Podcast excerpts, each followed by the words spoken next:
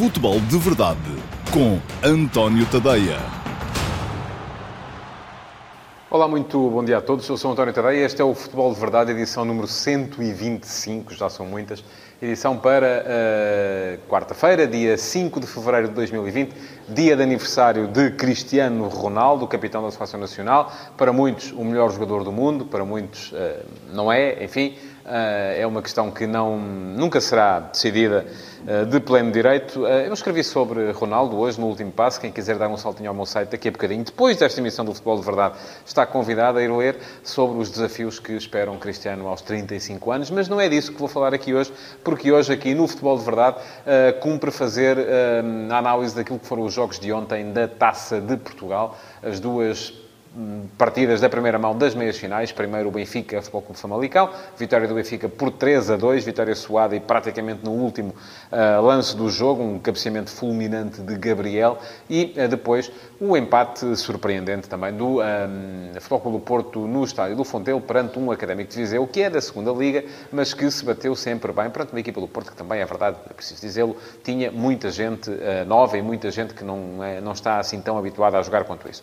Já lá vou falar dos eh, dois jogos de ontem, para já também cumpre-me lembrar-vos que uh, podem fazer perguntas. Quem estiver a assistir a este Futebol de Verdade, seja no Facebook, seja no Instagram, seja no YouTube, desde que esteja a fazê-lo em direto, um, ehm, pode ir às caixas de comentários respectivas e deixar perguntinhas. Não tem que ser sobre os temas um, ehm, de que estou a falar no programa de hoje. Aliás, já o disse ontem, até agradeço que seja sobre outros temas, para não estar a repisar um, ehm, a mesma matéria. Uh, tem que ser é sobre futebol, porque eu sobre outras matérias não respondo aqui, pelo menos. Portanto, já sabem, caixa de comentários para quem está a ver em direto no Facebook, no Instagram, no YouTube. Caixa de comentários, perguntas sobre futebol e daqui a pouquinho, assim que acabar este futebol de verdade, é só dar um saltinho até ao antoniotadeia.com, que é o meu site, onde tem muitos conteúdos interessantes para ler e onde pode também assistir em direto à sessão de hoje de perguntas e respostas. É o Q&A, assim que entram no site, do lado direito uh, da homepage, uh, terá lá um link para poder assistir à sessão de perguntas e respostas do dia, uh, com as melhores perguntas que forem deixadas nas caixas de comentários durante o direto de hoje. Ora bem, vamos então ao tema do dia, que é, são os jogos de ontem da Taça de Portugal. Um, dois jogos uh, muito mais interessante o primeiro do que o segundo, é preciso dizê-lo. Um, muito mais interessante porque uh, houve uh, argumentos diferentes a serem colocados em campo.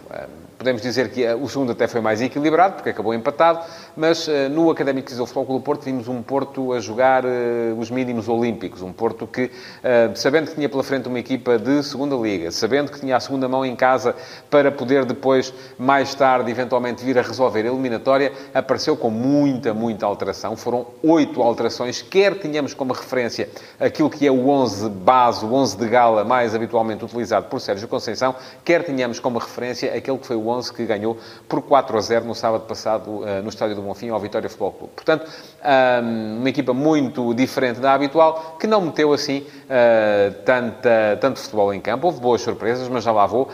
Antes disso, no Estádio da Luz, o Benfica ganhou por 3-2 ao Futebol Clube Famalicão e o Benfica mudou menos. O Famalicão apareceu uh, com o futebol que tem feito da equipa de João Pedro Sousa uma das sensações, ou mesmo a principal sensação do futebol português nesta temporada e acabou por vender muito caro a derrota. Até sou capaz de dizer que não merecia ter perdido o jogo, porque ao fim e ao cabo, acabou por ser eh, uma equipa uh, equivalente ao Benfica em todos os parâmetros e merecia a equipa do Famalicão levar a decisão uh, para uh, casa noutro tipo de circunstâncias, que não são estas, porque o Benfica assim já sabe que vai a Famalicão para a semana e que o empate lhe basta. Se o jogo tivesse ficado 2-2, o Benfica ver-se obrigado a ir ganhar ao Minho. Assim, já não vai precisar de o fazer, embora ainda assim seja favorito para o conseguir.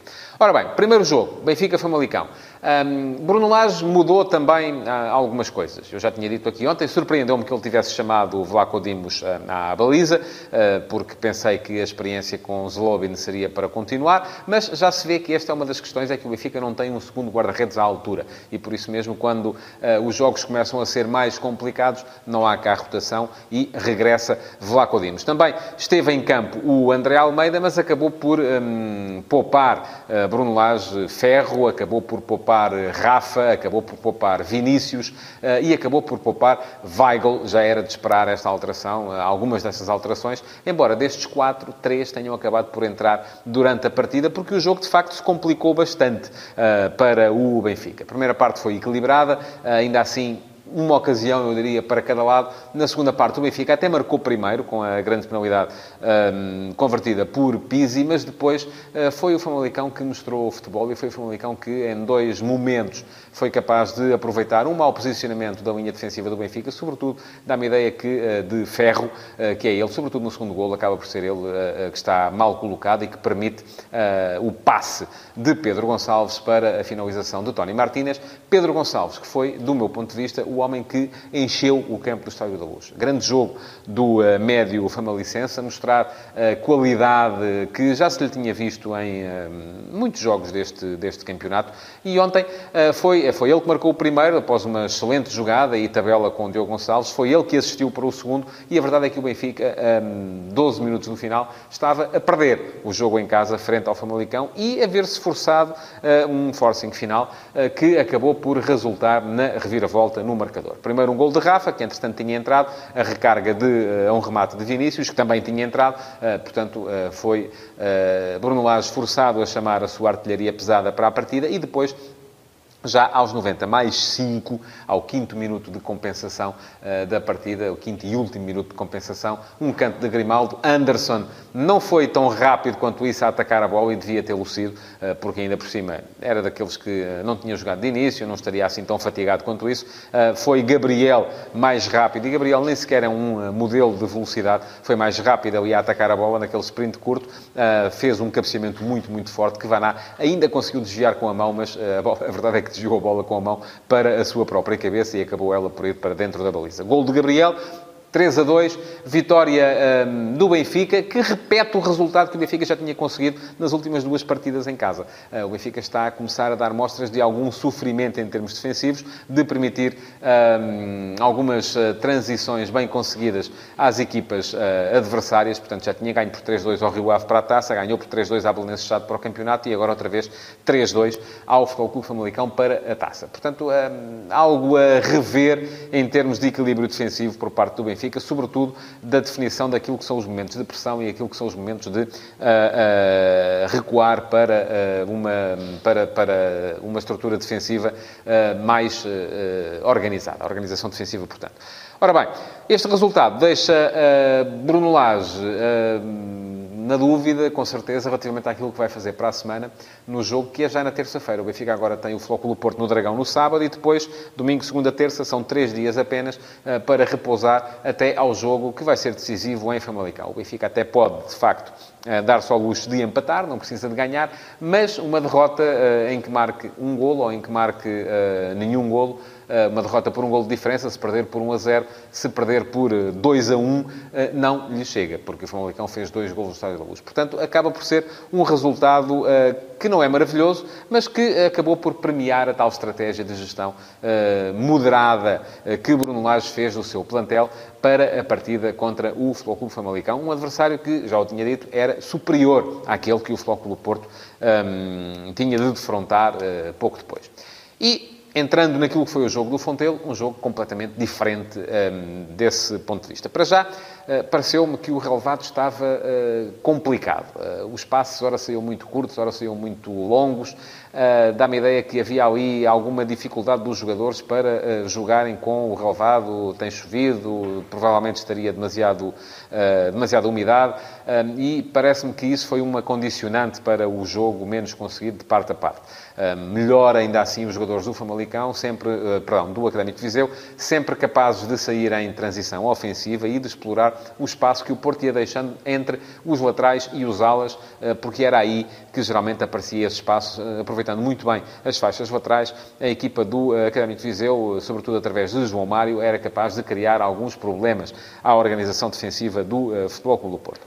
Ora, Aquilo que aconteceu foi que Sérgio Conceição também uh, foi um bocadinho mais drástico na forma como rodou a equipe. Eu também já tinha previsto que isso poderia vir a acontecer por duas razões. Porque o Académico de Viseu é uma equipa de segundo escalão, portanto, a partida não tão forte quanto o Famalicão que está, ia lutar pelo terceiro lugar na primeira divisão. E também porque o Futebol Clube Porto, ao contrário do Benfica, tem a segunda mão para a semana em casa. Ora, isso permite-lhe também uh, recuperar, ou permitir-lhe recuperar de um resultado menos positivo, uh, como foi aquele que acabou por uh, ter na partida de ontem. E, portanto, Sérgio Conceição acabou por manter apenas três jogadores daquele que tem sido mais normalmente o seu 11 base. Foram eles quem?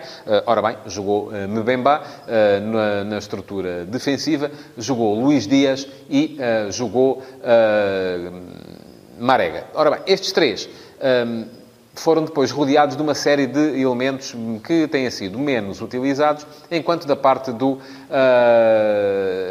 do Académico de Viseu a equipa aparecia com base naquilo que são os seus argumentos uh, fundamentais. Se quisermos olhar para a equipa do Porto de outra forma e olhar apenas para aqueles que foram titulares ontem e tinham sido titulares também em Setúbal, onde não tinha jogado, por exemplo, Marega, uh, a ideia é a mesma. Mantiveram-se três jogadores do 11 que tinha uh, jogado em Setúbal contra o Vitória, porque Manafá repetiu a titularidade. Portanto, uma equipa muito, muito alternativa, onde principal, o principal destaque foi mesmo a atuação dos dois médios, Romário Baró e, sobretudo, Vítor Ferreira, excelente jogo de Vítor Ferreira, um médio criativo, não muito imponente do ponto de vista físico, mas ainda assim a marcar a diferença numa equipa pouco imaginativa, pouco assertiva e com pouca vontade, parece-me a mim, de se cansar muito ou de mostrarem os jogadores que têm sido menos utilizados condições para virem a ser mais vezes chamados por Sérgio Conceição ao 11 titular. Ainda assim, o Porto foi gerindo o jogo. É verdade que não, permitiu muitas oportunidades ao adversário, mas já se sabe que esta equipa do Académico de Viseu não marca muitos golos. Também não sofre muitos.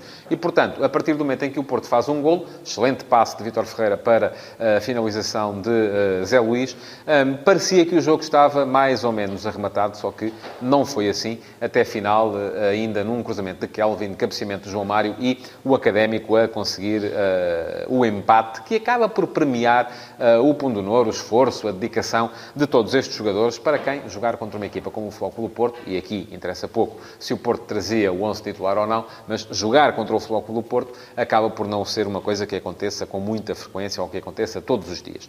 Perante este, este cenário, o que é que uh, acontece agora à equipa do Clube Porto? Ora bem, não terá sido bom em termos de uh, moral uh, para o clássico que aí vem. E eu acho que essa é a questão fundamental. Eu acho que o Porto um, tem agora, ainda assim, quatro dias para preparar o clássico com o Benfica. Um clássico onde para o Clube Porto só há um resultado que interessa, que é a vitória. O Porto está a sete pontos do Benfica no campeonato.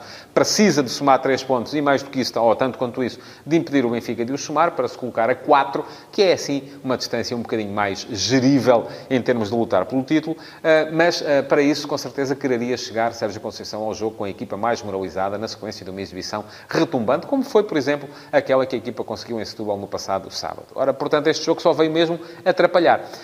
Contra o Benfica, naturalmente, eh, vai haver muitas alterações no 11, vai aparecer o Porto com o 11 mais uh, habitual, e eu, acerca dos 11 para o Clássico, ainda falarei ou na edição de amanhã, ou, uh, em princípio, até será isso que vai acontecer na edição de sexta-feira, uh, do Futebol de Verdade. Mas uh, a questão que se coloca aqui é a de perceber que sequelas é que isto pode deixar e se depois o Porto vai precisar ou não de recorrer aos mesmos jogadores para a segunda mão da meia-final contra o Académico de Viseu. Ainda assim, apesar de ir com o um empate, enquanto o Benfica vai com vitória, parece-me que o Clube Porto vai ter uma segunda mão mais tranquila uh, do que o Benfica. Porquê? Porque joga em casa, porque o adversário já fez aquilo que quereria fazer. Não é aconselhável, ainda assim, é que a Sérgio Conceição volta a fazer o mesmo que fez uh, na partida de ontem, que é uh, deixar de lado a esmagadora maioria, mais de 80% dos seus titulares, porque isso acaba por não ser benéfico nem para o espetáculo, nem para aquilo que são as aspirações do Porto. Porque se o jogo vai se vai arrastando no 0 a 0, pode até inclusive vir a, a, acontecer ali alguma surpresa, porque já se sabe, as equipas de segunda liga são de segunda liga, mas não são. Uh, na segunda liga já se joga bom futebol e já há equipas muito bem preparadas e este Académico de Viseu, sobretudo do ponto de vista defensivo, parece ser uma delas. Parênteses final acerca dos jogos de ontem, para falar de arbitragem. Ora bem, hum, já sei que eh, é sempre um assunto que, quando eu escrevo sobre os jogos, quando aparecem as eh, notícias relativas aos jogos, é sempre algo que todos vocês, ou que muitos de vocês, aparecem a comentar. E uh, há dois lances, basicamente, nos jogos de ontem que merecem ser aqui comentados. Não há dúvida nenhuma no penalti assinalado a favor do Benfica. Há dúvidas, sim, relativamente a uma sanção disciplinar que poderia ter afetado Gabriel um, a meio da segunda parte da partida do, do Benfica com o Clube Famalicão. A mim parece-me que é mais lance para amarelo do que para vermelho. Uh, mas ainda assim, uh, faltou ali pelo menos um cartão amarelo a Gabriel naquela, naquela, naquela altura em que pisou a perna de Fábio Martins e, sobretudo, fico meio, tal como Sérgio Conceição, fico meio incrédulo com as razões que levaram o árbitro de campo e, sobretudo, o VAR a não assinalar a grande penalidade de Luizinho sobre Corona ao minuto 90 do Académico de Futebol Clube Porto. Parece-me que sim, que é Corona quem vai ah, claramente para a área à procura de ser rasteirado, mas a verdade é que foi. A verdade é que o pé de Luizinho vai lá, não acerta na bola, acerta no adversário e, portanto, ah, ah, era a grande penalidade e teria que ser marcada, quer seja no minuto 90, quer seja no minuto 40 ou quer seja em que altura do jogo for. Porque as grandes penalidades têm que ser marcadas. E aquela, a mim, não me deixou uh, dúvidas de qualquer espécie. Era mesmo penalti. Poderia ser para o Porto a diferença entre uh, ganhar o jogo ou empatá-lo, embora o Porto nos penaltis também não tenha sido ultimamente uma equipa particularmente feliz e eficaz. Mas isso já é outra questão que uh, não tem a ver uh, com aquilo que os árbitros têm de fazer ou não.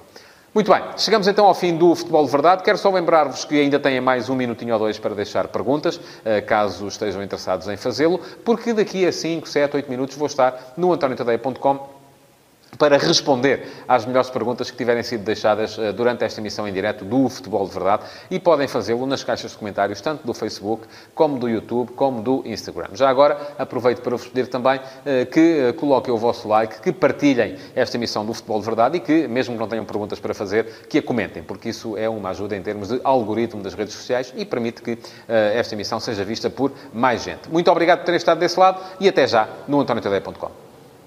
Futebol de Verdade, em direto de segunda a sexta-feira, às 12h30, no Facebook de António Tadeia.